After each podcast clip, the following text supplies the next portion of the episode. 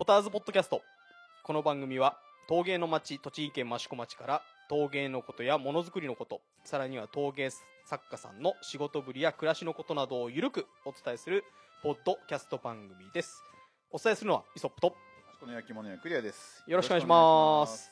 はい。えー、本日は、うんえー6月26日、はい。えーテイク2でございます。さっきも同じくだりがあったそうような気ですけど、えまああのまあまあまあ。ちょっとねあのボタンを押し忘れました。まああのこ,、あのこっち側の話なので、はいまあではい。ですけど、まあ、えっ、と、益子は、えーさっきも話したんですけど、えっと、だいぶ夏らしくなってきたというか。確かに確かに。蒸し暑くないです。そうそうそう。はいで、あの、前回が5月の末で、まあ、あの、えー岩下くんという若手の作家はい。さんをお呼びして撮りましたけども、上流作家さんね。そうですね。はいえーで、えーまあ、そこから1ヶ月ぐらいで、いいペースですね。そうですね、うんあの、このペースを続けられるように、れればいいなと。思ってます。はいはい。で、まあ、今回も、うんあまあ、前回は先ほど言ったようにあの某 T さんという、うんえー女流陶芸家さんの、えー工房をちょっとお借りして、えー収録したんですけども、はい今回も実ははい。手前収録ですね。そうですね、はいゲストの方お呼びしておりまして、うんえーそこのその、えー作家さんの工房自宅の方で、はい。えーちょっと収録させてもらっております。えー、とここは益子の、えーまあ、田野地区、えー大御戸っていうところ。知ってました？クリアさん。大御まだ戸当たり前じゃない。もうこの大事といえば。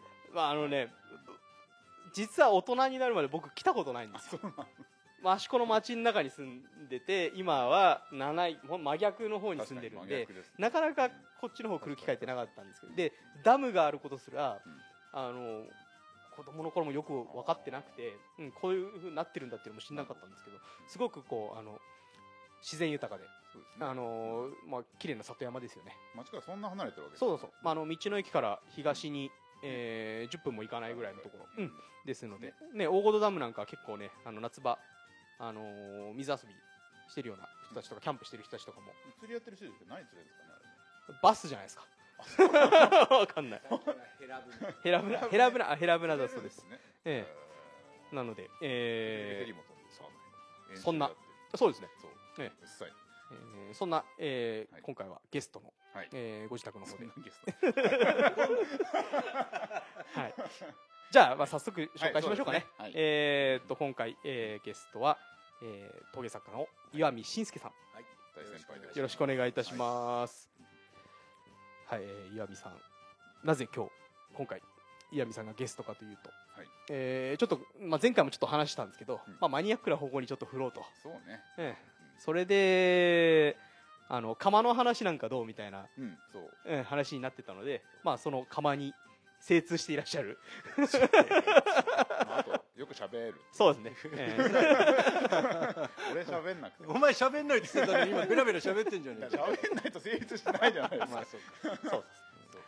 まあ、あの岩見さんとはですね、えっ、と、まあ、僕とクリアさんが、えー、陶器市の運営委員会に、っていうところにね。えーあの在籍した在籍してた頃、頃に。コロナ頃に。えーあのまあ、僕とクリアさんの方で陶器市ラジオとか、うん。あの緊急連絡網とか、うん。そういうのちょっと作ったんですけどもそうですね。その際に、えー非常にあの協力をしていただいて、えーその説は本当にどうもありがとうございました。こちらこそありがとうございました。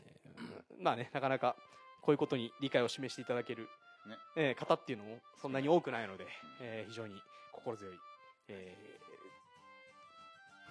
心強かったという。もう全部過去形だから。あんまり突っ込むとぐそうそうそうそうそう。いろいろいろいろあるんでね、ねまああのーまあ岩見さんが、まあ、どんな作家さんなのかっていうのをまずお話をお聞きしてその後ちょっと釜の話していこうと思うんですけどはい。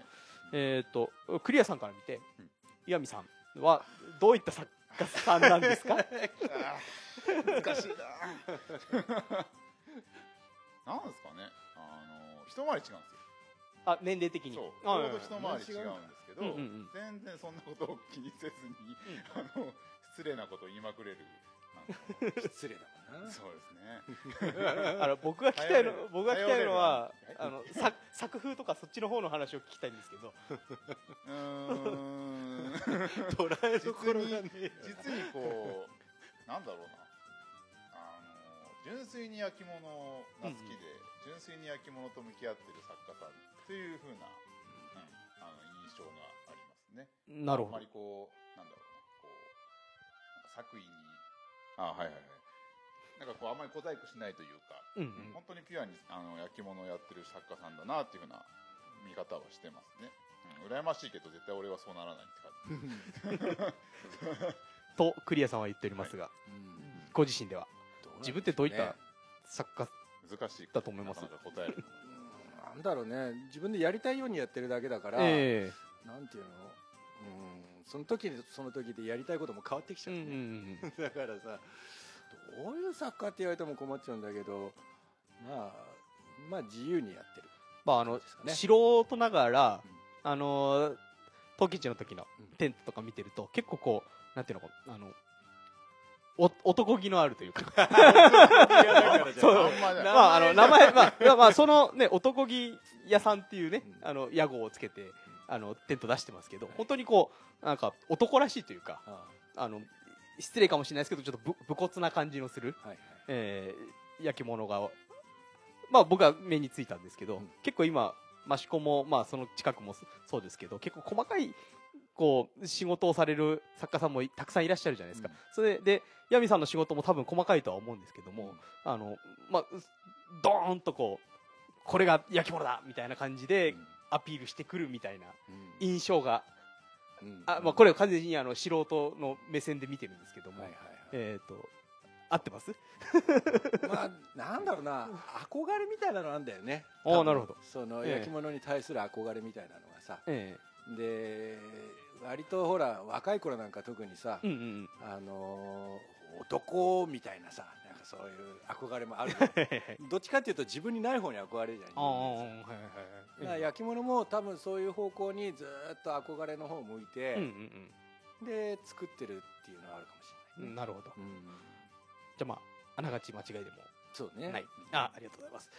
であのヤミさんがこの焼き物をなりわいにしようと思ったきっかけみたいなのって何かあるんですか？あーきっかけきっかけはねうん。俺ねえっと大学卒業してから6年ぐらいサラリーマンやってたんですよ。えじゃあえっ、と大学っていうのは別に美術系の大美学術系の大学であ美術系の大学。そうそうそうそう。何専攻されてたんですか？専攻してたんなですけど。るほどなるほど、ええ。知らなかっえ？た何も知らねえな。絵絵描いてたんだよ。だけどまあ書いてなかったんだけどほとんど。ほとんどアルバイトやって剣道やって終わっちゃったけど。うん。だけどまあとりあえずなんかまあちょうど卒業するかしないか就職活動が始まる頃に、はいはい父親がちょっと具合悪くしてそのまま行っちゃったんだけど、まあ非常に心配してね、うん俺のこと。うん。で、まあ、就職してほしいみたいな感じだったから、まあねあんまりそういうところでわがまましてもなと思って、まあ一応就職したの。はいでまあ6年間就職してそれなりにサラリーマンやってたんだけどやっぱりなんか作りたいなっていうのはずっと思ってて、うん。でちょうど大学の一つ下の後輩がガラス吹いててはいはい。でそいつがあの川口湖のほとりかなんかで、うん。あの工房を構えてたんで、はい。まあ休みたんびに遊びに行ったりとかして、うんうんうんうん。そしたらまあ楽しそうじゃない？ですんごい貧乏してるわけ、うんうんうん。もう絵に描いたような貧乏しててさもう半年ぐらいガス代貯めて借金だらけだとか言ってんだけど、うん明らかにもなんか俺よりも全然なんていうの幸せそうにさ、うんうんうん。ニコニコしてはいはいはい。やがるのが、え羨ましくて。これでじゃあやるかなと思って、うんそういう工芸的なことなるほど。うんその時はあれですか？また絵を描こうとか。絵はねもう大学入る前に諦めてた。たまたま入れちゃったから通ったけど、えでももうだってほら予備校とか行くとさうんうんうん上手い人いっぱいいるしうんもう才能の塊がもうねそこら中にあるわけで、えはいはいはい。無理だと。うんうんこんなんで食っていけるわけないし、はい。生きていけないわ俺、ええ。って思ってたからもう大学入る前に諦めててうんうん。だからまあ学校入ってからも学部変えようかと思ったんだけどうん。成績が良くないと変えられないとか言われて 全然何もできねえじゃんみたいな。そういうことで、ええ。まあ、やってたからうんねまあ家ではないなと、でその時にうん。この陶芸焼き物っていうのはすぐこう選択肢になり得たんですか？あのねな何でもよかったの。なんかえもともとほら子供の頃さ、はい。何が好きだったかっていうと絵描くことよりもどっちかっていうと工作の方がえ好きだったから立体系の方がええ。自分が本当に好きなものはそっちだなと思って、うんうん別に大工とか宮大工的なうんうんうんねああいうのでもいいしとかいろいろ思ってたら、ええその卒業文集小学校のはいはい。にうん。陶芸家になるって書いてたのを思い出して、わっと思って俺陶芸家になるんだったんちょっとじゃんみたいな。あの遡らせていただきますけど小学生の時はうん。なんで陶芸家になるって書いたんですか？それはまあそれはまあなんかもうは話すたんびに自分でもおかしな話なんだけど、えちょうど母親がさなんか日本の焼き物みたいなちっちゃいさ豆ブックスみたいなえのをえ俺にくれたわけ、え卒業間近に。ええね。え でそれでえあの母親が俺にさええ。陶芸家っていうのはもう人里離れた山の中で 薪もして、えそれでまあ何ヶ月に一遍しか里に降りてこないで、ええ。もうストイックにやってる仕事なんだみたいなのを 聞かされて俺の頭の中でうわすっげえこれこそ男の仕事みたいなもううわーってなってる時に「はい卒業文集書きなさい」みたいになっちゃったからもうそこにかなり引っ張られたんですね。そうそうそうガーッて書いちゃって そう。じゃあ文集に酪農家とか書いてたら酪農家なってたの。いやわかるそれはそうだいなやでもわかんないですよねうんその時にもしかしたらなんか彫刻の 彫刻の本とかねもらってたらそうかももしかしたら俺は彫刻家だなってなってたかもしれない。なるほどでじゃあまた戻って大人になってうんうん。卒業文集に書いたのを思い出して。確か書いたはずだと思って引っ張り出してきてさ。見たらええ。本当に書いてあって、でまたなんか信楽に行って死の役とかちぐはぐなこと書いてあって。なんかまあ分かってるような分かってないような。でも死のは知ってたんだ信楽も知ってたんだみたいな。うんわけの分かんない文章だったけうど、ん。まあでもほら小学校の時にさなんかそうやって思ったことって割とピュアなのかなと思って社会に出るといろいろねいろんなことになんか左右されて影響されてさ考えも自分の考えなのかさ周りに合わせてんのかさ分かんなくなるじゃないだからなんかその小学校の時の自分をちょっと信じてみようなんつってね かっこいいこと言っちゃうと。まあなんか行き当たりばったり。まあ行き当たりばったりなんだけどね。じゃあまあその時にじゃあ焼き物やるぞとやるぞと。思って。うん。その後はどういう行動をされたんですか？まあ、その後は、えなんかた まあ成り行きなんだよね、ええ。たたまたまさうちのかみさんの,、はいはいはい。あのその当時勤めてた会社うんうに、ん。あの益子に俺幼馴染いるぞっていう人がいて。じゃあもうあれなんですね。あのご結婚されてしてたのたんですね。うん。なるほどなるほど。えそれで、うんもしよかったら紹介してあげるよって言われえて、ええじゃあ奥さんのお友達のまあその先輩というか上司というか、の方の、あのお友達幼馴染にええ。紹介してもらっえて、えで益子へ来た。初めてね。なるほど。うん。でそこからは誰かの元で修行みたいな。結局その人のところに厄介になって。それあれですか？差し支えなければどなたかあ中山博さん中山博さん。七井ですあねえうん。えーでそこからうん。焼き物人生のスタート。トへうん。じゃあどこか学校で習ったとかそれまでちょっとやってたとかそういう趣味でやってたとかそういうわけでも。ああそういうのはなくて、ええ。まあ、高校の時美術部に入ってて、うんうんその時にその美術の先生がちょっと趣味で焼き物なんかやってて、ええ。学校に電気窯なんか買っちゃあって今から思うといいのかと思うんだけど。でまあそこでちょっとねいたずらしたりとかしたことはあったけど、はいはいはい。まあその程度ですね。うんえっ、と失礼ですがご出身はどちら？東京です。東京。あはい。じゃあシティボーイなんですねまあシティボーイなのか。シティボーイっていう言い方も。いやね俺ほら東京ですって言っちゃうけど、えあの両親九州でさえはいはいはい。で、ええ。まあなんていうの？要はベッドタウンがガーッとさ、ええ。公団住宅ができた頃にえ親は2人でその東京うんうんまあ、勤めてたから入った場所で東京都足立区っていうのはそういうなんか団地がいっぱいできた場所でさうん。で田んぼの何にもない田んぼの中にどんどんどーんとこうん。う団地を作ったようなところで育ったから団地以外はこんな感じよ。詐欺が飛んできてええ。田んぼがあってみたいな、ええ。うん。じゃああれですか？益子に来た時もうん。そんなに違和感も感じず。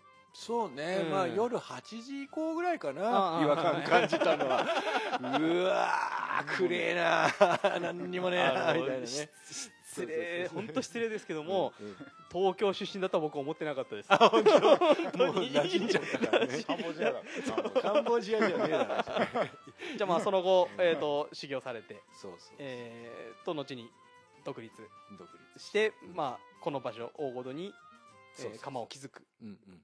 ということ。ここにここ越してきたのっていつなのここは、うんうん。だから独立するときに、うんうん。この家はまず建てないで、うん。あのー仕事場だけあ作業建てたんですよ。場だけ、えうん。で、まあ、そこからここに通い始めてっていう。か、なるほど、えーで、えーまあ、おお仕事として、うん。えー焼き物やるということです。ややり始めたということですけども最初のうちは結構苦労することもありましたか？それとも意外と順調に来ちゃったかなっていう、どうなんだろうね、え独立なんでんの独立はだ95年に益子に来て、うんうんうん。4年後独立だから99年かな。うんうんうんうん。うん、じゃあもう20 21年、そうね、うん独立して21うん年かな。うん、なんだっけ？そうそうだって独立お前突っ込むからわけわかんない。質問が分かんなくなっちゃったじゃん。まあまああの独立当初の話ね、ええだから当初はさだから結局その仕事 仕事場を建てたりなんだりさ、うんそういうのにやっぱり借金するわけですよ、うんで当時はまだね今と違って銀行がね、うんまあ、あ銀行は金貸してくれなかったけどあの国のね補うんうん。助金なんかを借りたりなんか、はいはいはい。ね、簡単にできた時期だったから、うんうんうんまあ、結構長くて借りて、だかうんらそれ返さなきゃいけないわけうんですよ、まず。うんだ最初のね5年や6年ぐらいはもうその借金返すので必死だったから、本当に働いてた、うんうんうん。うん。まああのー岩見さんといえば、うん。あの陶器市の時なのかなどは、うん。あの鎌暮れの丘といってはいはい。まああの、えーなんていうかなテント村の走り、そうね、えーうん。にもなった、うん。えーテント村がありますが、はいはい。まあ、そこのあの創設メンバーと言ってもいいんですかね。そうそうそうそうそう、えそうなんですよ。まああの自転車屋さんの、うん。某自転車屋さんの、えー あのーところに、はい場所借りてね、えうん。あまあねあれがもう本当独立直後ぐらいなところですかね。そうだよね、ええ。独立して初めて陶器市出て2回ぐらい違う場所でやった後に、ええ。はいはいはい鎌暮れだからそうね独立して2年目ぐらいの時だよね、うんうんうんうん。きっとそうあの前ねあのなんかあの陶器市ラジオの方で、うん。その鎌暮れの丘がどういう形でできたかとかっていう話話したかもしれないね。聞いてるんですけど、うんうんえーまあ本当にあの夜はうん。どんちゃん騒いでうん。本当にお祭り 感のある、うん。うんあのテント村だったって話聞きましたけどうんも、うんうん。まああのそれから20年。うん。うんえあのーでもまあ益子でもう20年、えー、と独立して焼き物さんやれやられると、もう地元の人ですよね。もうほぼ地元より地元より濃いかもしれないっていう、うなんんだね。わかんないけどまあ、うん、でも益子がやっぱり自分のホームっていう感じはもうねだいぶ前からしてるから、ええ。まあ、そういう意味では益子の人なんだろうね、うん。他の産地に興味とかっていうのはなかったんですか、最初えどこでもよかったんだよね。あのね結局なんていうの？俺ほら焼き物の入りが焼き物好きだから入るっていうえ感じじゃないから、うなんか作れればいいっていううん頭で来たから、はい。その何々焼きがいいとか何々先生につきたいとかそういうの全くなくて、うんうんうんで益子に行くっていうのが決まった時に益子って言えば浜田庄司のって言われて、うん誰それって言ったぐらいだから。何にも知らないで この世界に飛び込んでるの、えだからまあそうね他の産地も含めて益子も全部同列、えただまあほら、まあ、うち親が割と年いってからの俺子だから、はいはい。あんまり遠くじゃない方がいいなと思ったからまあうんまあそういう意味ではね。うん。ええまあ一番近いと思ってそもうそうそうそう。いいですからね、うん。ええ。うん。どうですかこの益子20年うん続けてきて、えっ、とこの益子のその焼き物関係のうんあの移り変わりみたいのも見てきたと思うんですけどちょっと真面目な真面目な話になっちゃいましたけど。ああ、ええ。移り変わりね。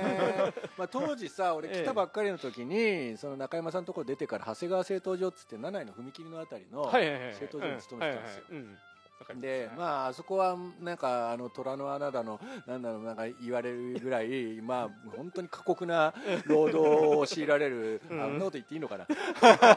まあそういう工場。外国人の方よく見られうんますそうそうそうそう。そうまあ当時ね、ええ。よくそんなとこでやってんねっていうような、ん。まあきつい仕事場だったけれども、はいはいはい。でもなんていうのかな。仕事はすごい硬くて、うんうん。要はあんまりあの冒険したりとか変な色気出さないであのすごく安価にね、せうんうんうん。値段を設定してとにかくとにかく大量に生産して売るっていう、そのためにもう労働時間も長くとって、バンバン作って、需要がなくても作ってストックしていつかは売れるっていうような、あのスタンスで仕事してるね、それがもう本当にどんどんどんどん出ていくような時代だったから、まあ相当景気は良かったと思うんだよね、僕が某 M でちょうどバイトしてたぐらいの頃ですね。うん高校生の時に、うん。えーえー城内坂の M さんといううん。お店でうん。ちょうどバイトしてたのが、うん。その90年代後半から2000年代の初頭なのではいあの頃はね、うん。ものすごくうん。もう作れば売れるぐらいの、勢いがあったまだあったね、えー時代ですからね、うん。えー。陶器市の時なんてあの七重の踏切まで渋滞来てたからねすごいですね、うん。真岡の向こう側だと真岡の方までつながってるっていう話もありましたから。うん。納品行くのにさもう変な山道のさこんなとこ車通れないよっていうところを社長が「ここ行け!」って言うから、えーもういっぱい積んでガタガタガタガタさ田んぼの中をなんか走っていくみたいにしてえーに行ったりしてたもんね。うん。まあねあのー一時期その後結構そのまあ地元でいうとこう焼き物バブルみたいなのがあって、それがちょっと、あのー落ち込んじゃった時期もありましたけども、うん。うん。今現在の益子はヤミさんはどういうふうに見てますか？うーんまあどうなんだろう。まあでもなるべくしてなった益子なんじゃないかなっていう感じかな印象的にはね。だから結局さずっと自利品でさ、うんうんあの何をしていいのか分かんないまんま、うん。ずっと加工してた時代があったでしょ、はいはい。でそのずっと加工してた時代って本当益子何にも手打ってなかったんだよね、これ岩見さんが来る前のいや来てから。うん。うんだから俺が独立する頃にもうみんな不景気だっていう認識はあったのね、うんうんうんこんな不景気の時にあの独立しなくたっていいんじゃないのって俺よく人に言われたけれども、でもそこの時点でもね景気悪くなってるのを感じておきながら、うんうん。そこから10年ぐらい何にも手打たないまんえま、うんずーっと来ててこのままじゃ益子ダメになっちゃうよってうんう言って、んで土日になってもほら城内坂人なんか全然歩いてない時期があってさ、ええ。パラッパラでさ。そうですね、で震災以降でしょ。人が来るようになった確かに。変なそうかもしれないです。話はいええ。結局あの震災っていうのがあって、うん。割とみんなが一緒になんかやんなきゃいけないっていう寄付が生まれて、はいでまあイベントだのなんだの、うんうんうん。まあ、当時はね割と空振りイベントいっぱいやったけど、はいはいはい。うん。だけども、まあ、そうやりながらもみんなで動くっていうのがだんだんだんだん身についてきて、そうですね。ええでそれが今ちょっとこうなんていうの,、うん。うんあの成果が出てきてるっていうよようなところに乗っかってんじゃないの、まあねあとはクリアさんともよく話してますがうん。こうインターネットとかとかで、うん。まあ、情報がいろいろ拡散できるようになったので、まあ、その力もうん。多少は益子に向いてきたのかなっていうところもうんあるかもっていう話をしてましたけども、確かに確かうに、んまあそうだよね。多様化してきた、まあ、うん。人材もいろいろ入ってきたし、あのーまあ、そういう大きな出来事があったっていうことえと、まあ、それでほら団体ができたりとかさ、まあ、そういうこともあるし、まあ、いろんなことがねちょうどその震災のあたりからターニングポイントになってこう上がってきた感じがするよね。だから震災直前よりはいいと思うね今の方うん。がまだ。う、ちの俺が修行してた鎌本さんもまさにその不景気の加工の中で消えてたうん。窯元の一つでしょうからね。んそうだな売る時はもう激しく売ってたけど時代の落ち目と一緒に落ちていった。うん。まさにそういうところだとう。思うん。そうまあそうですね。震災でまたいい機会をいい機会って言っちゃいけないんだけど、うん。ね、ちょっとまた、まあ転機になったと。でまたね今コロナでコロナ。今度どうなるのかそうね。いうタイミングでしょうねきっと、うん。10年刻みですよ。まあ、今年に関してはうん。春の陶器市がうん。中止という形になりましたけど、うん。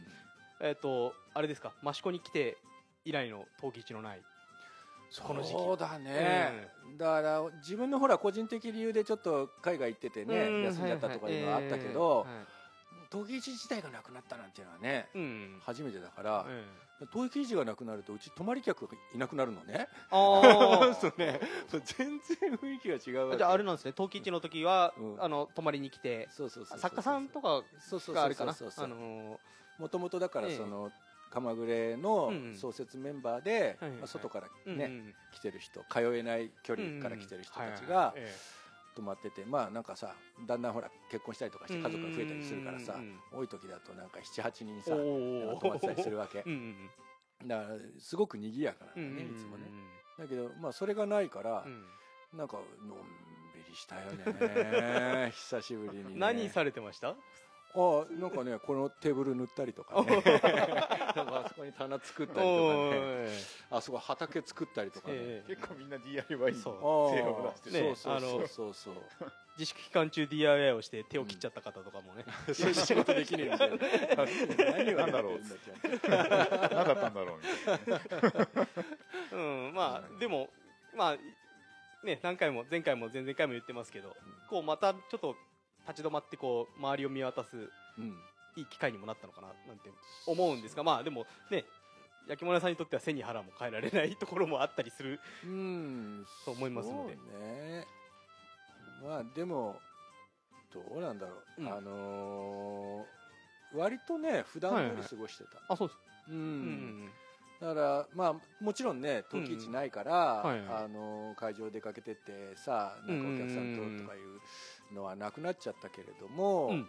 もともとあんまり俺デブ賞っていうかって言ってもみんなね 信じてくんないんだけど嘘つけって言われるんだけど。いろんないろんなところ あの合唱の団体に参加されたりとか。まあそうなんだけイメどージありますけど。そうなんだけど、ええ。まあ、それもんなんか割と人に引っ張られていってて、うんうんなんか自分の意思であんまり出かけないのね。うんだから家が大好きで、はいはいはい。ステイホーム大歓あ迎ーでだからなんていうのかな。全然なんていうの気持ち的にはうん。落ち着いて過ごしてたかな、なるほど、はい。うんじゃあまあ近況としては。まあえ近近況としてはだからまあそのコロナのせいでうん。海外行くね、あうんは話がなくなって、えで2か月ぐらいねえはい。行くはずの予定がなくなったんで、ええ。釜作るっていう。自分の そうそうそう今そうあれなんですよね。自分のそうえっ、そうそうそと作業場のところにそうそうそう。新しい窯を、そうそうそう。ええ作って作り始めたと、ええ。うん。じゃあそんなそう。窯の話を今回そうそうだよね。今回そういう話だったしようと思ってますので、はいはいはいはい。焼き物の作り方ざっくり編っていうのを前取りましたけど。やりましたね。ええあのー窯とは？浜とは焼き物屋さんにとってどんなものでしょうか？ざっくりしてますけど。釜とは。窯とは。まあ焼き物というぐらいなんでね最後はあのちゃんとこう火に委ねて、うんうん。はい。で作品に仕上げるっていう過程があるんですけども、うんうんまあ、あの一口に構わっててもいろいろやっぱあるもんで、うんうんうん。まあ、あの前の回の時も話しましたけど、ええ。まあ、あの大きく分かれるのが電うん。気ガス、灯油、はい。薪、はい。だ大体この4種類ぐらいうんうん分類されると思うんです。うんなるほどでやっぱりそのなんだろう、えー、薪灯油ガス電気の順番で割とこう、言い方があれですけど手間がかからないというか割とこうあの、うんうん。システマ化システム化されていくような流れがあってそうですね。なんか新しいやつだとこうプロプログラミングできるみたいな。電気とめっちゃ楽なんですよ。ただまあそれどれがいい悪いじゃなくて、うんうんうんうん。まあ、どんな焼き物を焼きたいかによって今は、はいはいはい。あのその窯を選び取るっていうような時代にはなってきてて、はい。で俺はもうあの秋田で修行してる時代から灯油をずっと使ってたんで、うんうんうんうん。特に理由もなく灯油が一番馴染みがあるっていうなるほど。だけでええ。灯油をメインに使ってて最近電気窯も入れて焼いてるんですけど、うんうんでもやっぱり薪はねあき憧れというかなるほど。誰しも焼き物やる人はなんか一度は憧れるもんだなとは思うんですよ、ええ。岩見さんの工房にはどういった種類の窯が？うちはね灯油窯が1機と、うんうん。まあ、ちっちゃい灯油窯がもう1機あるんだけど、うんうん。あとはあ1機薪窯、うん。はい。うん。でい新たに作られている窯が一つ。それはもう薪そうそうそうそうのための窯を作ってると。うん。うん。なるほど。えっ、と岩見さんはその窯をまあ灯油の窯とか、うん。薪の窯、うん。えーこう使い分ける際って何を基準っていうか何でこう使い分けてる感じですか？どうだろう。まあ薪窯始めてからは、えまあもともと俺ね割となんていうのかな伝統的な仕事が多くえて、うん。あんまりなんていうのかな装飾的な仕事とか現代陶芸みたいな仕事はしてなかったのではい。でそういう焼き物ってさ、うんうん。結局伝統的なものだから昔は薪で焼いてたわけじゃん。そうですね。ガス窯もないわけだ、はいはいはい。電気が、え。だから、あのー本当に肉薄しようと思うとやっぱりうん。薪窯がもちろん合ってるわえけさ、うん。だから一回薪窯で焼いちゃうと、え土井窯で同じ薬でさ、うん。同じ土でね、うん。同じような焼き方してえ焼いても、はい。はいえやっぱりそこに肉薄していけないのうんがど。うしてももどかしいかえら,、うん。もう一時はもう全然灯油窯はただの素焼きの窯にうなっんてう、んで薪窯だけでずっとやってたかな。なるほど。うんえっとクリアさんはえっと電気とガスとおっしゃってましたがうん灯油とあ灯油とガスと言ってました。あ灯油と電気か。うん。って言ってましたけども。えっとそのなんか使い分けというか何かこだわりとかってあったりするんですか？楽したい時は電気。楽だもんな。いや俺も欲しいんだよ電気窯実は。本当楽だよな、ええそう。大抵の忘れちゃうからね。まあうん。であれですか？えっとそのまあ釜それぞれにその出来上がりの違いみたいなのがうんうん。できると思うんですけど何かこうわ分かりやすくこう出来上がりの違いみたいなのって比較するとなんか言葉にするのは難しいかもしれないですけど。雑味が多くなっていくから面白いっていうか、うん。電気だと本当になな中のこう熱量だけで炊くはいから、はい。はい要は何のあなんか入ってくるものも出てくるものもない、うん。中の熱量だけでこう炊き上げちゃうから逆に言うと純度が高い。焼きになるわけです単純に熱だけ、はいはいただ灯油だあのー薪だってなってくると、うん。灯油の中に入ってるいろんな成分とか、あのその空気の入ったり、ね、還元酸化で入ったり出たりの中で、もういろんなものがごちゃ混ぜになりながらええ焼かれてるで薪なんかまさにその最たるものなんで、いろんなものがこう予想しないものがこう付着しながらこう焼き上がってるわけですよ。なるだからそういう、まあ、焼き物ってね焼き上がってみないと分かんないっていうことをよく言われるんですけど、うん。そういう焼き物の醍醐味みたいなのがやっぱり薪に近づくにつれうんうんうんうん。どんどんこう増えていくからやっぱり面白い。リスクも高くなってくる。なるほど。ギャンブル性も上がってくると思うんで。じゃあまああの工業製品的に同じものを、うん、同じおそう。多くの量を作りたいんであれば、そう。どんどん電気の方に電気寄ってった方がまあ、ね。形としてはそう、うん。安定感を求めていくっていう感じになっていくと思うんで、じゃあまあ逆にこう作品としてこう唯一無二のものを作りたいとかそういうふうなのをまあま一概にねそうも言えないんだよ。かだから結局な電気窯っていうのは、ええ。自分の思う通りのものを作りたいタイプの、うんうん。要はこういうものをはっきりとこういうものが作りたいっていうのがあって、ええ。そこに対して少しずつね迫っていくのに、あの使うにはものすごくいい窯なわけですよ、うんだって自分でコントロールねここがダメだったからじゃあここちょっと変えようとかいうのもうん容易にできる、だからそういう意味ではそこで作品っていう素晴らしい作品が生まれる、あの可能性っていうのは当然あるわけです、はい。だからまあ一概にその工業的なのと作うん。うん品っていうふうには分けられないかな,、なるほだから絵付けとかねああいうのはうん。逆にすると薪の雑な部分があんまりこう入ってこないうんうんうん。方が綺麗に白く上がって色も出てみたいになってくると思うんでそういうのはやっぱり管理できる窯の方が利点がある可能性もある。なるほど。で岩見さんはやはり自分の作品的には、え薪の方が。そうね。だからね。やっぱりね あ人生観みたいなのって出るんだよ。ロマンロマン。ロマンロマンなのかな。結局さ、うんうんなんかそうまあ今までの俺の人生の中で、はいはいはい。自分で決めたことってほとんどないわけ。なんかこうなんかあのきっかけがあってそこにフラフラフラフラっと言ってるから作るものもなんかいろいろあれあれ作ったりこれ作ったりになるんだけど、だから巻き窯ってそういうところがあるわけ、うんうんだからまあもちろんね巻き窯を使いながらもこういうもの取るんだって言って、ものすごいあの緻密にねはい。焼く人もいるんだけども、え俺なんかなんかあの焼いたらこんなの出てきたよえおいおいみたいな。なんかそっちの方どがうん楽しいので、うんうん。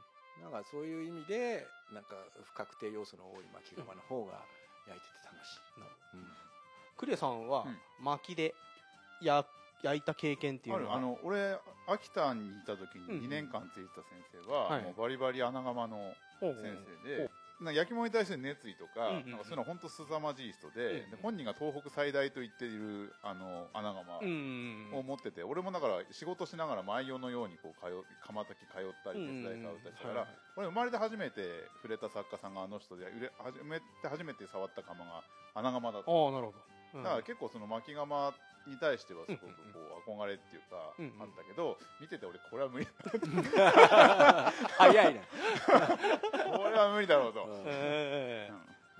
なだからいまだにねあんまりだからその巻き窯に対してのこうあ、うんうん。もちろんこうなんだろう焼き物屋さんとしての憧れはあるけど、ええ。自分の仕事としてこれをやっていくんだっていうイメージはいまだに俺持てない。逆になんかトラウマみたいになってんじゃん。嫌なイメージじゃないんだよ、うんうんあでもいつかはやってみたいなと、うんうんいつだかさっぱしわかんない。けど今だって敷地的に作ろうと思えば作れるんですけどね、ううんん。でも全然イメージがわからない。岩見さんはその修行されてたまた製陶所の方に勤めてた時代っていうのは普通にガス窯だったり、うんガス窯だっうん。ただけどあその前の中山さんがええ。上り窯を持っていてただね俺がお世話になり始める直前にもう上り窯焼くのやめうんて逆に灯油窯に移行したばっかりででもう灯油窯しか焼かなかったからええ。あの上り窯を焼いたのは1回だけだったのなるほど。うん。ええ。それも俺がそこ出てからその製陶所に勤め始めてから、うんうんまあちょっとなんかアマチュアの人たちを集めうんて、うんうんうん。まあ一緒に共同でタク窯を焼きたいっていう人がいて、えでまあその人たちと一緒に焼かしてもらったえっていうのは、んんん。まあそれが初めて初めてか。なじゃあその後、えー、と独立されて、うん。まあ独立されてもう自分で巻き窯を築こううんって思ったもんなんですか、もう最初からそうだった。結局あのその時に見た上り窯の、えもうイメージが頭に焼き付いちゃって、はいはいはいえでもう絶対いつかはこれやりえたいと思ってえたから、うん。あのここに仕事場作った時も、うん後であの窯が作れるように窯坂うを、あのはいはい整地の時にね、ええ。ここちょっと坂にしといてくださいってうん言って、作っといてもらったぐらい。最初からもうやりたかったですね。今、お二人の話の中に、はい。穴窯とかうん。上り窯とか出てきましたけど、これ全部あれなんですよね。巻き窯の種類と言っていいんですかね、形状ですかね、うん。まあ、あの僕益子生まれ益子育ちであの上り窯はうん。結構あの子供の頃に、うん。あの陶芸の森、うん。今の益子の森に、うん。あの一機、う上り窯があったり、うん。えーでそこをちょっと社会科見学で見に見に行ったりとか、ううん。んであとはあの友達にやっぱり大きい窯元さんがいて、うん。えーそこに上り窯があってそこでちょっとかくれんぼしたりとか、うんえーそういう経験もあったので、うんうん。あの上り窯はすごくイメージはつきやすいんですけども、うん。逆にこう穴窯っうん。ていうのがよくわかんないんですね、うんうんあれはあの上り窯とはまたちょっと違うんですか？うんどんなどんな感じで違うんですか、まあね まあ一番原始的な窯なんだよね。なるほど、ただ、うん。俺が思うに穴窯って今2種類というか大きく分けるとうんうん。2タイプあって、ええ。まあ、1つは本当に原始的なうん。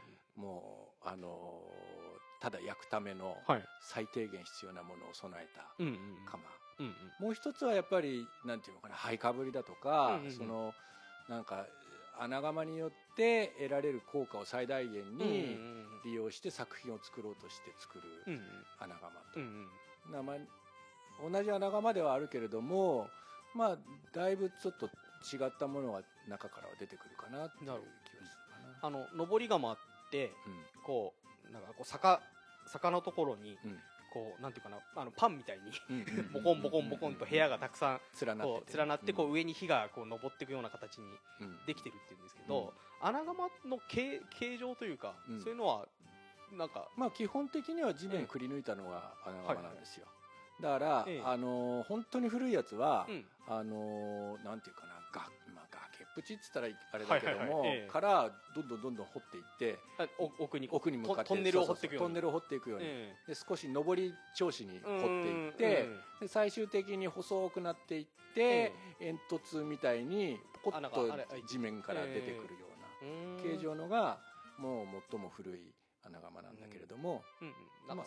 炭焼き窯みたい、まあ、よくあのいなんていうかなあの遺構というか、うん。あの文化財的にうんうん。炭焼き、古代の炭焼き窯があったりとかうんうんあありますけど、あれも普通にこう穴が開いて、うんうんで蓋が閉められてみたいなうん風になってますけど、うんまあ、それみたい原始的にそれみたいな感じなのかな、うん。ええ。うんじゃあそそれを元にこう使い勝手よくうん。いろいろ作る作って、今はうん穴窯としているという感じなんですかね。うんやっぱりね少しずつ進化していくからさ、うん。その焼き焼きやすかったり、はいはいはい。うん逆にこう逆にじゃないけど、まあ、窯を作りやすいとか、うんうんうんだから半地下式っていうのは、はい。くり抜くよりも、うん。まあ、ある程度技術がついてくると楽なわけですよ。掘はいはいる量が少なくて済むから、なるほど。で掘った土を上からかぶせれば屋根になっちゃう。ああはいはいはい今僕が作っえてるのはそういうタイプの窯なんだけどほど。えだからそうやって少しずつ進化して、うんうん。で地上に現れてきて、えうんでその地上に現れることでうん。得られるなんか効果があったりとか、おー。なんかそういうことがあったりとか、はいはいまあ、そういうことでどんどんどんどんこう進化していって最終的に今度はもっと効率のいい窯でっていうことで上り窯が出てくるわけなんですよ。おーなるほどうん。クリアさんは、うん。えっ、と、うん。巻き窯作るとしたら、うん穴窯作んない穴窯のぼ上り上りにする？あさっき岩見さん言ってたその穴窯の最大効果を最大限得られるうん。最小限のミニマム。窯ぐらいだと思う。まあミニ窯あるよね。あのなんかさちっちゃいやつにあのさバーナーでビャーってあの七輪峠。七輪峠みたいな。あの昔あのなんだろう縄文時とか、うん。弥生時は普通にこう地面に穴掘って、焚き火して、うん。そこにもうぶち込んで、やる、ううんんっていうのがありますけど、ん。まあそれの効果を最大限にしてったのが穴窯みたいな感じなんですかね、どこなんですかね。だろうね。そこ、まあ、つながってはいるんだろうけど、えあの野焼きと窯っていうのがまたちょっと違うのかうーな、ん。どこまどうあれは進化とは言えないよな。別物だよな。焼きはだって本当純粋に焼きたいがためにそこで焼いたっていうなるほどなるほど。ええ。やっぱり窯となってくるとそこに熱をねうんうあのん集中させて高めてあの普段はあの自然界ではなかなか出てこない熱をそこで発生させる目的の装置だなるほどなるほど、行為と装置の違い。あのような気がねねだ野焼きから窯っていうのはあミラクルミラクルなし、ね、あれあ進化というか、まあ確かに確かにどうしてそこで窯が出たのかできたらできたのかええ不思議ですすごいよな、昔の人は考えたんでしょうね。ね考えたのか何 どかこどこなんでしょうねそういう窯のなんか窯の起源とかってるんだろうな。な結局さなんか焼き物の歴歴史って発見の歴史じゃない、確かにうん。ね、例えば焚き火をしたしたらね、ええあの焼けて土が硬くなってきたからっていうので土器ができて、でまあその間すっ飛ばしちゃうけど窯ね焼いてる時に灰が飛んでくっついたのが溶けてたからうんガラスになって、あこれ釉薬になるんだっていう、発見の歴史だから多分窯に関して一番最初その出来上がるところにええ何かそういうのがあったはずなんだよね、えでもそれね証言してくれる人 誰もいないからね。そうですよね。あれは不思議だよね。ーまあそんな、えー巻き窯をうん。岩見さんは自作されてる。うん。よく作りますね。あのちょっと疑問なんですけど、うん。電気窯とかうん。灯油窯とか、うん。えーガス窯ってうん。工業製品として売ってるじゃないですか、うん。これ巻き窯ってうん。工業製品として売ってたりするもんなんですか？ていうかし作る人がいるからそうだね。職人さんじゃそこじゃああの買ってきてドンと置くっていうことはうちと一緒。できないんですね。うちと一緒だから。ねできたものに一応うん。まあ基本的にはできないよね、うん。やろうとしてやってた人見たことはあるけどね。ちっちゃいサイズだけどね、えー。うん、某笠間のほらあね。ーやってましたね。やってたでしょ？最近聞かうんない。けどうんうん。えー。まあでもちっちゃいとはいえ結構薪だと大規模なものになってまあだから燃料もね、うんなんか自分たちで開発して、え特殊な燃料でね。そうそうそうそう、へー。やってた人はいたけあどのミニチュアのうん。窯みたいなやつをうんうんキットで売ってえて、えこのテーブルに乗るぐらいだよなそうそうえちょうどな、ー。まあそれでまあ燃料も特殊なもの。も特殊なもの、うん。まあ灰かぶりしやすいっていうか。ああなんか凝縮したなんか固形燃料みたいな。のを燃やして、まあそう手軽にま薪の効果を。風な作品がうん。それで作れます。みたいな、ええじゃあまあ基本はうん。気づくのがまあそう気づいてもらう自分で気づくっていうのが巻き窯のそうまあ、それも含めてのあれですもんね、うん。その仕事のスタイルというか、ええ。うん。だから昔益子には、まあ、今はどうかわかんないですけどその窯を気づく職人さんもうん。たくさんいらっしゃった。でも上り窯って結局その大量生産のための道具だから多分その花窯を作りたくて作る個人作家とはちょっとやっぱりベクトルがうんうん違うような気が、うんなるほど。昔はねその変わる窯がなかったまあそうですよね。そうですね。うん。結局そのそれしかなかったわけですからね。うん中で効率化をどんどん進めていって上り窯ってういうんのがうん一般的になったんだと思うんですよ、なるほど。うん。じゃあまあえー、と昔は多分個人作家さんっていうのはそんなにいなかったとは思うので、うん。まあえー効率化を求めて上り窯にうん。どんどんなっていって、うん。でまあここ、ね、何十年かは個人作家さんが、うん。益子はものすごく多い。うん。のでそういう人たちがうん。自分で気づくとなると、うん。まあ、小小規模というか、うん。ちっちゃい規模の穴窯うん。まあ上り窯も含めてね。も含めて。うん。小さいサイズだよね。うん。で岩見さんは自作されてますけど、うん。えっとそれはあれですか？どこかで教わってきたとかそんなあれなんですか？それこそまたさ ええ。なんていうの？こっち来て益子来て、益子来てね。えでもともとほらやっぱりまあなんていうの東京のね田舎の方でつったって、え一応東京育ちだからさ、あんまりさなんか DIY みたいなのってさ、うん。やる機会はなかったわけ、えまあ、団地だったりするとなおさらですよね、うん。そうそう、ええ。釘打っちゃいけないんだから。そうですよね。そう。え だから結局こっち来てさ初めてそういう人たちに出会うわけ。え、はいでこっち来て僕はそういう学校とか通ったわけじゃないから、うんうんなんていうのあの友達がいなかったのね、うんうん最初。うん。で勤めたところ外人ばっかりだし全然友達ができなくて、はい で唯一俺の友達だったのが同じ中山さんのところにあの兄弟子でいた、うんあの加藤君っつってね。ああの彼がまあ、うん。友達で、まあ、彼が作ってるネットワークみたいないところがええ。僕の友達になっていくわけです、はい最初ね、え。もう奴ら超人だからおかしいんだよ。あののメンバーはちょっとそうそうだって そうそうひろし君に原ちゃんにさとかなんか一緒に仕事してみ？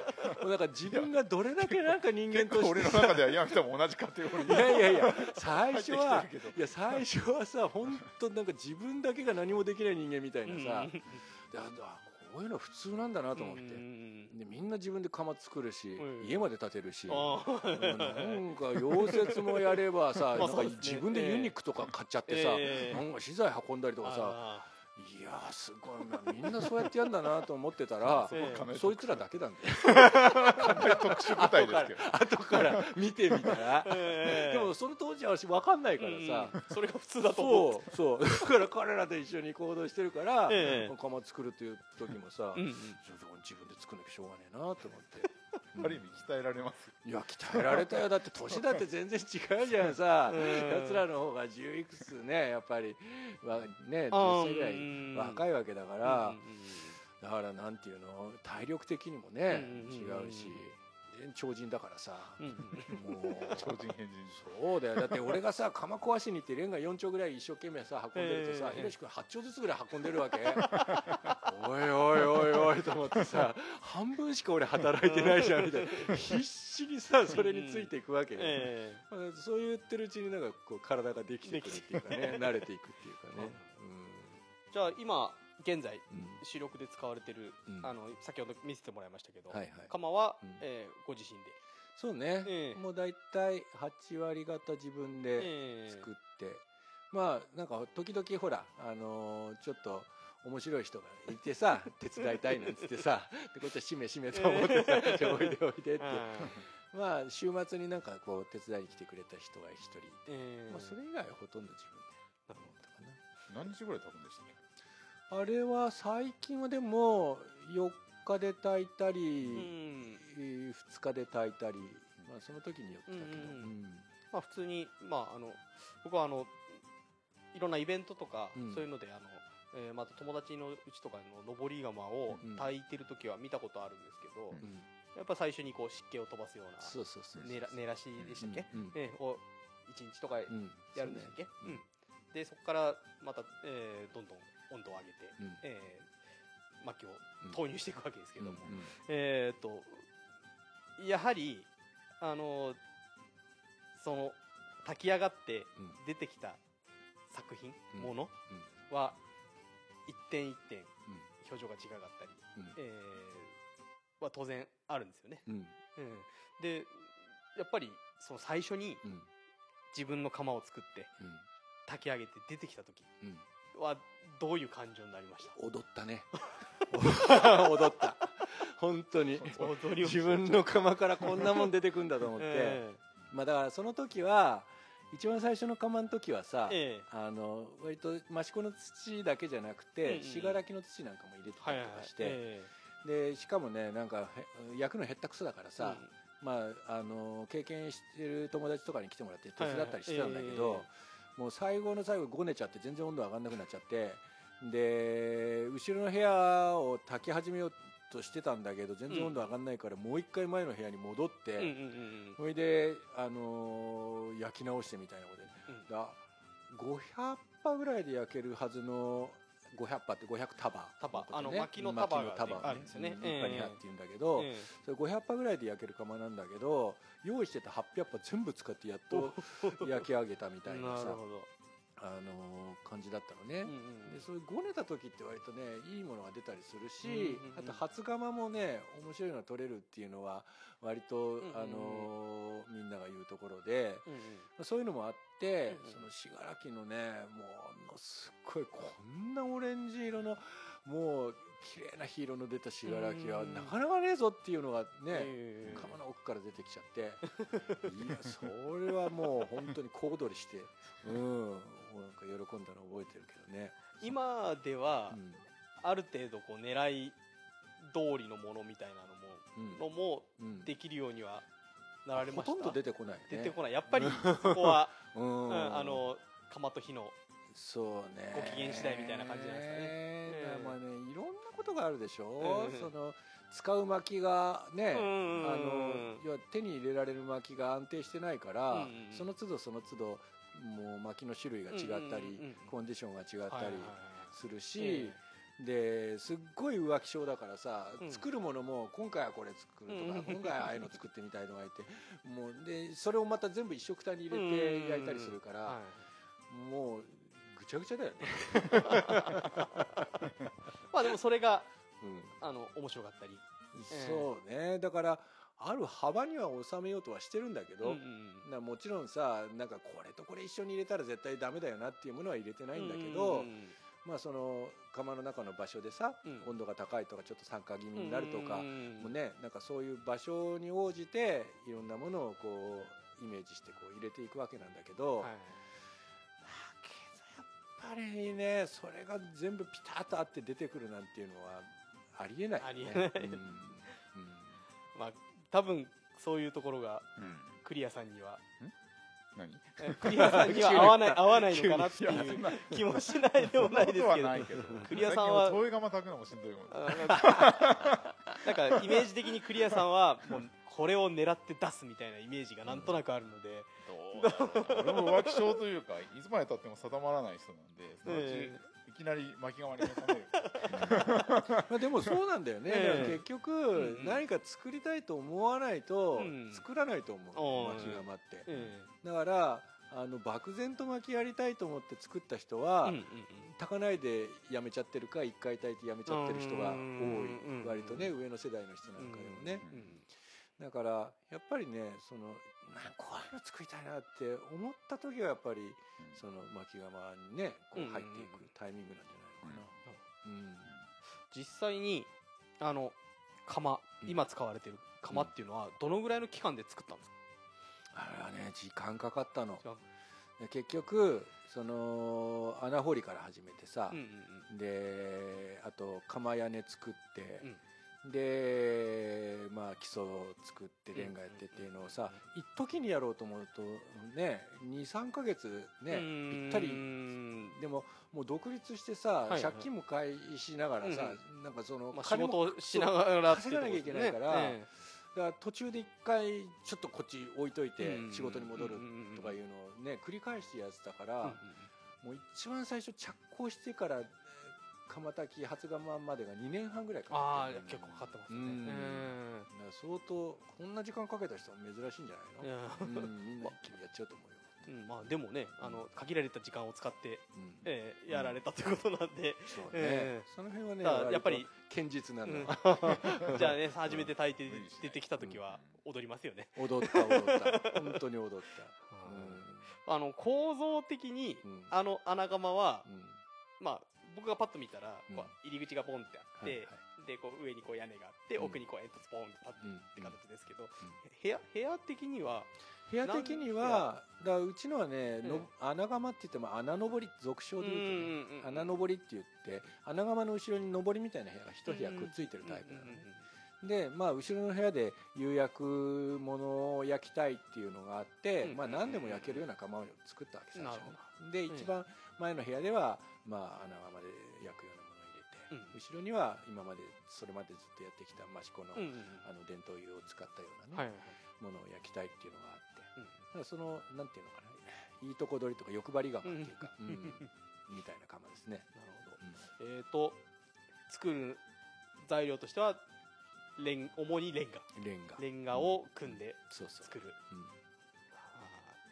まあそのレンガも結構な量使えますよね。結構使ったね。だからねなんだろうあの震災でうん。結構益子の登り窯とか穴窯巻き窯えー潰れちゃ壊れたってね。壊れてしまってん。そこからまあもうやめちゃううん方もいらっしゃったと思うんですけどもうん。その時のまあ友達のところの登り窯見ましたけどうん。こんなレンガ使ってんだこんな量使使って作ってんだっていうのにちょっと驚きがありまして、うん。ええあの普段はこうあの周りをこう土で覆っちゃうんで、うんまあそうだねそ外見えないからね。そう外から見るとレンガ感っていうのはないんですけど、うん。まあ中部屋入るともう全部レンガのうん。部屋になってるんで、うん。うん。まあそのレンガをうん集めてくるのも結構大変だったりとかっていうのもあるっていうのはそうそうそう聞きました。だから買ったらすごいお金かかるそうそうそうそう。ですよね。そうえ今すごいレンガ高いですよね。いや俺今レンガ本当に買ってないからいくらするのか全然わかんないんだえけど。そうなんかうん。どどこでレンガ壊すとかっていうと、うん。そのまああのもらもらってくる？譲ってそうもらそううそうみたいなそうそう。だからそこはね産地ならではだようねん。だから古いね窯壊す人がいれば、うん。それを壊す手間賃もらえない帰りにレンガでもらって帰ってくるみたいなね。うん。今、うん。この岩見さんちのリビングに、えーで収録してますが目の前にも一つ。ああ。はい耐火レンガ。でいいんですかね、はいはい。あれはなんなんか彫ってありますけど。あれねボーンホルムって書いてあるのねボンホルモンボーンホルムっていうのは、ええ。デンマークのあの島の名前なの、ええボーンホルムアイランドって。はい。でそこの、まあ、そこがね大体ね益子と同じぐらいの幼魚の歴史がある島で、なるほど。でそこの昔だから窯として、まあ、作った時になんか使われてたレンガみたいなのが森の中にねなんか結構散乱してておおそれを拾って持って帰ってきて。持ってきたんですか？よ いや持ってきたよこれ。リュ重いし。リュックに入れて。これは何だってならなかっえならないよ。レンガだもん。たあそうか。そうあの岩見さんの SNS を見てると、うん。時たま海外の方に行かれて、はいはいはい。えー焼き物焼いたり、はいあと窯をはいはい。作ったりとか、はいはい。って載せてますけど、はい。こう海外に行くというのは、うん。目的としては。目的こういうこうね目的は向こうからやってくるんだよね大体おねー。俺の場合なはかっこいい。いやいやいやいやいやかっこいいのかそれ。目的目的は向こうからやってくる。行くたんびにこいつさこういうこういうって仕事してんだよ俺は向こうで。あのでもええ。一つ言えるのうんは、うん。その海外行くでしょ、うんうん。そうするとあの他のもの全部日本に置いていけるんですよ。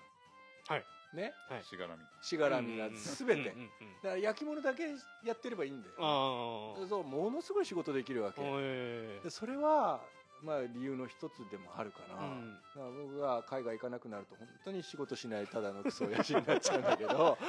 だけど海外に行ってええあれですか？協力隊とかそういう形で行かれているんですか？あのね今は全く全然違う、あの自分の個人的な理由で言ってるんだけども、えまあ一番最初っていうか、あのー向こうに長期滞在するようになったきっかけは、ええ。そのカンバジカンボジアでのええ養業支援っていうのがあって、まあ、それは、まああのーまあ、優勝ボランティアだよね、一応、まあ、給料もらいながら、向こうに行って、ええ。そういう支援事業をやってくるっていう事業を足掛け9年9年10年ぐらいやってたなるほど、うん。えまあまあそういうことで生き始めまってたりはする、えなるほど、うん。積極的に海外とかこう積極的というか回数増えたのはあとあの辺くらいからですよね。そうだね。だ一番最初はね、うん。一番最初のきっかけは益子にあの韓国から韓国人の陶芸家2人をうんうん招聘したなんか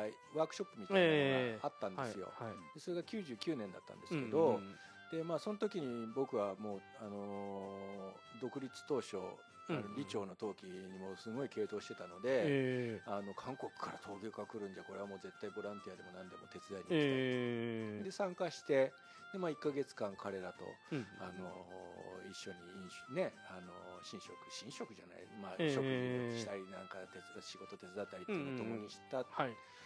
のがきっかけでなんていうかその海外っていううん。ね、日本の焼き物以外のものにはい。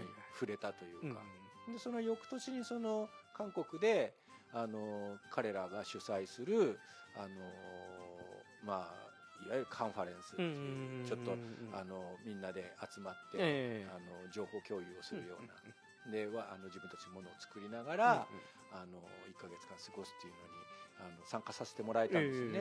でそっからですかねもう、うんうわーっと急に広がったのおは。そこへやっぱりほ他の国からも人が来てるわけですよ、アメリカ人だとか、はいはいまあ、あと何人いたんだろうなあの時よく覚えてないけどあオうん。ーストラリア人だとかなんとか人いっぱい来るわけですよ、えで、まあ、後にそういう中の人たちが、ええ。益子に僕らがいるっていうことで益子っていうのはやっぱりその海外から見るね特にそのヨーロッパから見ると、ええ。えあの非常に有名な産地なのでコンタクトしてくるんですよねそうみたいですね。うから。あの子供ながらにうん。うん益子って外人たくさんいるなっては思ってはいたんですよ。東京よりも外人になんかさ 話する機会増えたもんね。そうそうそうそうだからまあそういう人たちがええ。まあコンタクトをしてくるようになる、ええ。そうするとそういう人たちが自分たちの国でイベントを開くときにまた呼んでくれたりとかするっていうことでどんどんどんどん広がっていったんですよね、ええで今ではカンボジアもたまにカンボジアはねはい15年に行って以来まだ行ってなくて、うんでそこからあとそのデンマーク通い始めちゃったんで、ええ。今ね全然行ってない。あカンボジアじゃあ今今は主に行くのはそう。デンマークデンマーク。で、えー、と行く予定だったのもデンマーク今だったんですね年ね行あうん。ああれですか？あの仕事のしが仕方の違いとか、あのや焼き物そもそもの違いもあるとは思うんですけども、うん。うんえーなんかあの益子とこういうとこが違うよみたいなの。簡単に言うと。どうなんだろうね。なんかねあのあっちの方ってで、もな陶芸というよりは、うん。な僕の勝手なイメージですけど、うん。ウェッジウッドとか、うんうんうんそういうなんかこう、うん。あのまマイセンでしたっけ、うん。みたいなこうこうじ磁器物、はい。白い白くて、はいはい。こう絵が描いてあるようなイメージはあるんですけども、はいはい。と陶器とかも？まあ両方あるんだよね。ね。だからあのーデンマークでいうとほらロイヤルコペンハああーゲン有名だけど、やえっぱりあれは磁器で、うんあの五数でね絵付けうんうんうん。していく器だけど、えうん。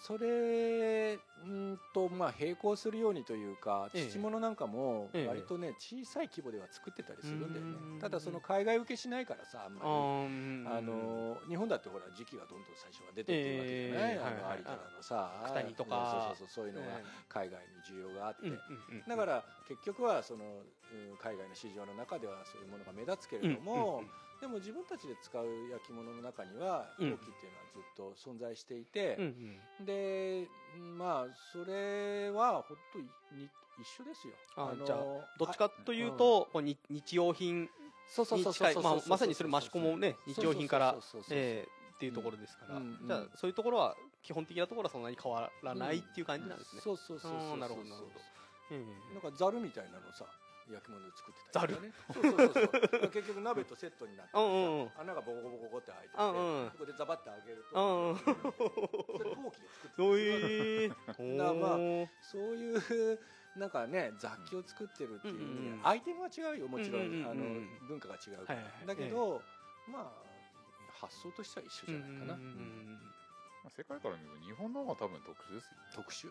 うん。日本だけが特殊な気がする、う んなるほど。食文化がやっぱり得ええ意というか、うんよく言われるのがだから自分の飯碗って感覚は日本人だうん。だからやっぱ需要が全然その一人国民一人一人にあたりの器の需要度が全然違うんだと、えー、へえ、まあ自分の茶碗とかうん。そういうのってこの間ちょっとあのとある、えー、と陶芸体験のできる場所に、うん。えー家族で行きまして、うんうん。えっ、とあ行くんだね。こ益子益子に住んでても。そうだ逆にうん。こういう時期外に出れない時期になったから、うんあの逆にこう益子で何か、うんやれないかっていうまあ子供も含めてね。ね、何かできないかなと思ってそしたら焼き物あるじゃんっつっうんて、うん やりに行ったんですよ、うんそうそうそうそうそうそう。うん。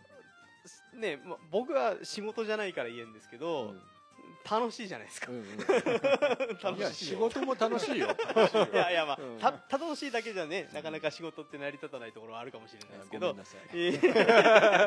やもう本当にね本当面白くてう、ん。で土も気持ちいいし、でそれが先日焼き上がってうん。出てきたんですよ、うん。そしたらもう子供たちがうん。俺が作ったやつだ。みたいなああそうなるよね。そのもちろんね。そうその感じっていうのが日本人には強いのかな、うん、まあ作るまあ作るのは作るのは別としても、ね楽しみは多分うん世界そうそう共通だと思うけどその、うん。自分の器自分のもの、う。んうん、っていうのはこうあの日本人特有というか、うん。うん。だってねあの戦国時代とかもうん。自分のお茶碗を持っていろんなところに戦争しに行ったりとかっていうのもうん。あったわけですから。うん、なじゃあまあえっと世界からすると日本の方がうん。ちょっと得意だと思う。特殊。需要があるっていうのが多分、うん。うん。うん。だから俺はそのやヤミさんほどその海外経験はないんだけどやっぱり、あの海外から来たこう益子あーと益子に来た外国人なんかが、ええ。やっぱその至る所に陶器屋さんがあって、はいはいはいはい。で例えば独立していきなり注文があるとか、あのその益子の中だけでその商売が成立するみたいなのって、多分海外の作家さんからしたらあちょっとありえないみたいな、はい。海外の個人作家さん。うんうんにしてみれば多分ありえないような環境だと思うんでそれがまあはい日本全体がそういうふうなうんうん。ことだから、うんまあ、やっぱり日本ってあの要は焼き物屋さんが仕事をするにしては天国みたいな。まあなるほどとこなんだろうなとは思いますね。うん結構その海外デンマークに行かれてるっていうことは自分のこう作品とか仕事にも結構影響を与えることは大きいんですか？うんとね、まあ、影響はもちろんうん出るんですけども、え結局はね要は僕行った先の、えうんうん。要は原料を使うわけうんですよ、うん。なるべくね。うんはい。で持ってったりとか、うんうん。輸入したものを使わないようにしてそこのものを使うと、うんうん。もう違っちゃうんだよね。同じものを作っても、うんうんうんでなんかそういうことがすごく面白いからあの海外で仕事をするんだけれども、うんえあのーまずそのうんなんていうの作る作りとかは一緒なのに出てくるものが違うっていうところから入るんだけど、えうんうん。それプラスやっぱりその釉薬なんかの今まで使ったことうんのないような色の釉薬のものがうんうんうん。なんか出てきたりするとそこから今度はあこの釉薬だとこういうフォルムじゃねえよなみたいな。うんうんうんそれからやっぱり長い間滞在してると向こうの文化にも触れるので、はなんかそういう生活の中で使ってるもので気になったものがあったりすると、あちょっとこれも面白いから作ってみようかなとか、まあそういうふうにしてだんだんだんだんこう広がっていくので、まあ、そういう意味で向こうで作ってるものはあのだいぶ変わってくるかな、うんうん帰ってくると同じになっちゃう じゃあまああれですね。行った先でしかできないこともねそうそう、うん。それが楽しいそれが楽しい。あーうん。なる向こうで窯を作ったりとかもしてるんですか？まあ、いまあそうね。カンボジアは何機か作ったしデンマークでも これ悪いんだけどさ、え自分でやりたい窯があったわけ、えでその焼き締めのね赤土の焼き締めみたいなのをこうやりたいなと思ってたんだけど、まあ、さっき言ったみたいにさこっちいるといろんなことがあって、うんうんうんうんなかなか時間も取えれないし、はいでまあそれで焼いてみたい赤土みたいなのもはっきりこれっていうのがなかったのもあって、うんうん。でそのデンマークの島で、うん。まあ、いわゆるテラコッタみたいなのうんが出てきてた。わけでこれ相当低い温度で焼いても焼き締まるなみたいなのがあってそれはすごくそう低温で焼いてみたくなったのね、で試しに「ちょっとさ土で窯作ってみていい?」って言ったらうんうん「いいよやろうやろう作ってくれるの？ありがとう」みたいになって。それで「やった!」と思って。えそれで一昨年だっけ？ええ。一昨年だったかな。17年って3年前か。に向こうであのそういう土窯をね、ええ。作らせてもらって、えそれでそういうあの 葛飾焼きしめしめと向こうで焼いてきたみたいなね、えーうん。どうでした？出来上がりは、まあ、一番最初の年はええ。釜作るのが精一杯で、その土をうまく合わせられなくうんて、まあう大体ぶどまりでいうと今のうちの釜と同じような感じでさ、うん。全然いいの取れなくて、まあただいくつかはまあまあまあかな、うんうんで去年去年か？行った時にもう一回焼いたわけ、でその時は時間があったから、そのテラコッタってその乾燥する時にねものすごい割れちゃうのね、もう緻密すぎてこうなめっこすぎちゃって、歪みが大きすぎて、なもんだからちょっと砂目のものを入れざるを得ない、うんだけど砂もの砂目のものを入れると耐火度上がっちゃうから、うん。ね他の粘土と入れちゃうと。それがなんかこうジレンマでどうしようもなかったんだけど去年その向こうのタイル工場があってさ、はい。はいはい古い。もう稼働してないえでそこからそこで使ってたそのタイルの粘土みたいなのを、たくさん手に入れることができたのね、えでタイルって割と耐水性をねうんうんあの重視される、うんうんで世界基準に照らしても、はい。ものすごく耐水性のあるある、うん。あのクオリティの高いタイルをそこで作ってたっていう話で、うんうんうんうん。だけどそんなに高い温度で焼いてなかったっていう、ええこれ使命使命じゃんってい。うでそれとそのテラコッタを合わせて焼いてみたら、僕が焼きたかった1175度っはい。ていうええ。そのその温度ぴったりでえあの耐水性を得るっていう粘土を作ることができて、えだからそれで焼いてみたらね、え。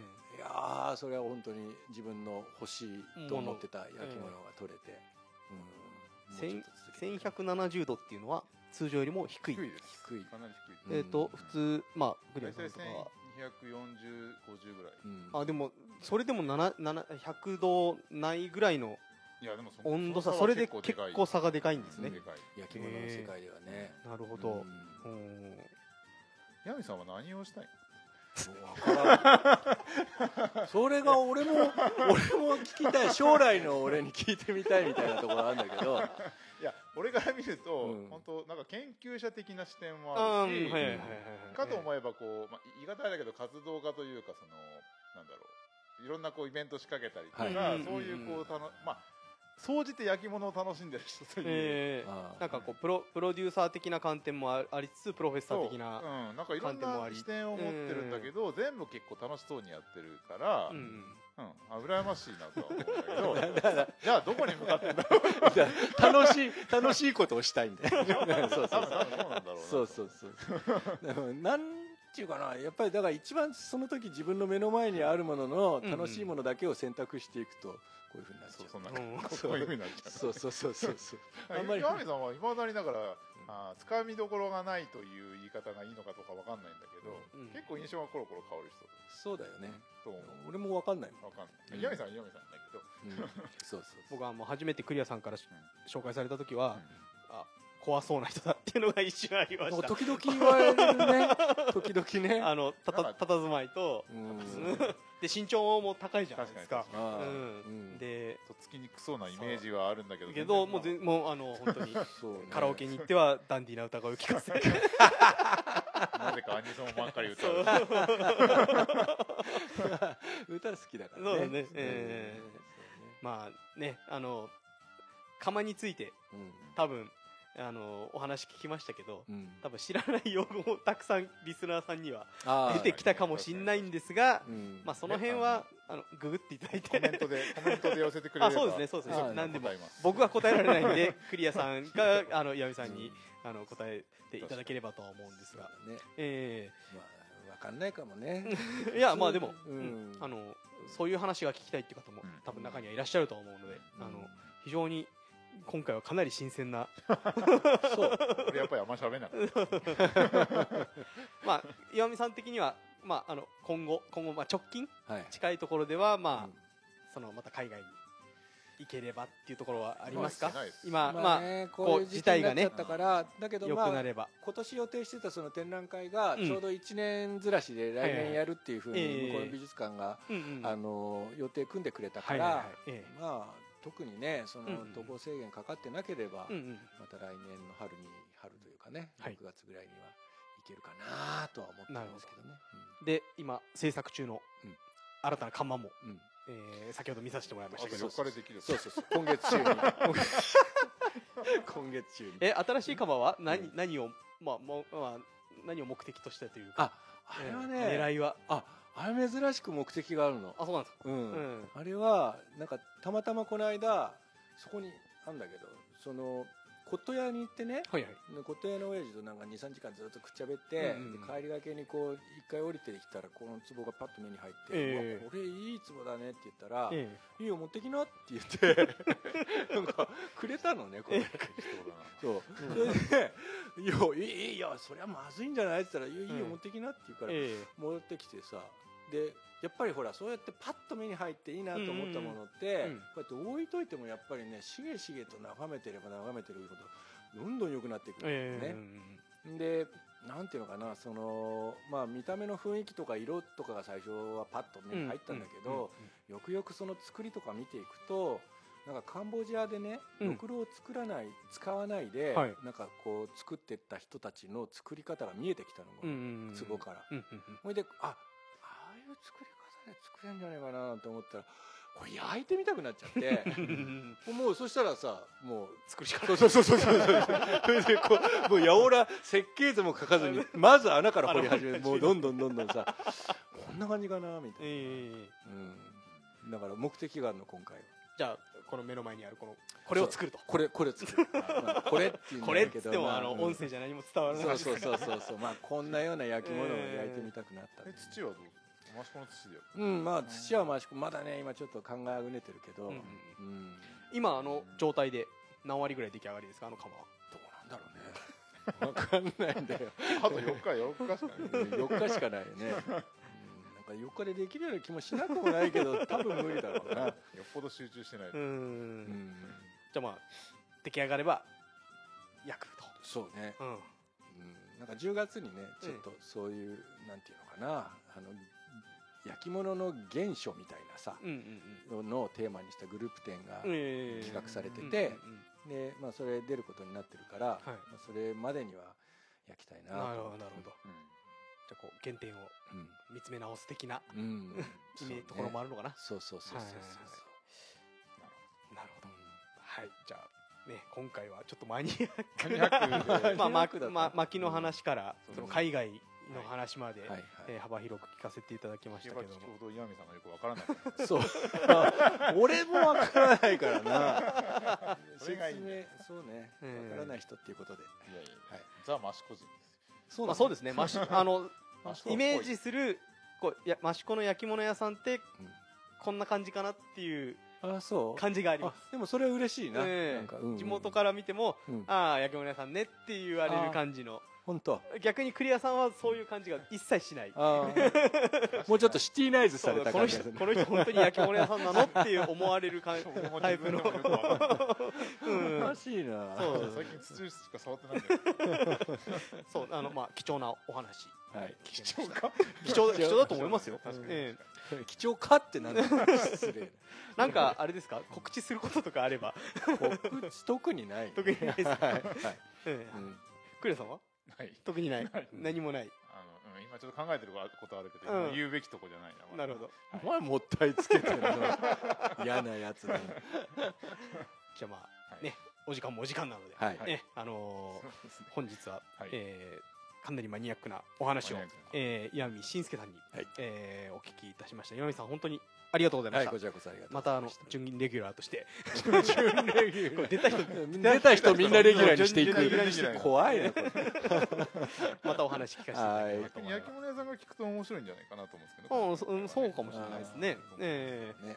うん。まあ同業者に聞かれてまずいことがなければそのまま出しますので。そうね。俺あんま喋ってない。大丈夫ですか？切るとこないですか？今大丈夫。大丈夫ですじゃないのはい、じゃあ、このまま出そうと思いますので、はい。えあのお聞きいただければと思います。はい。はい、えーポターズポッドキャスト、えー今回これではい。終わりにしようと思います。はい。えーお伝えしたのはイソップと、はい。今回あんまり喋ってない益子の焼き物なんでクリアです。はい。ずっと喋ってた岩見です。はい。はい、どうもありがとうございました。はいありがとうございました。ありがとうございました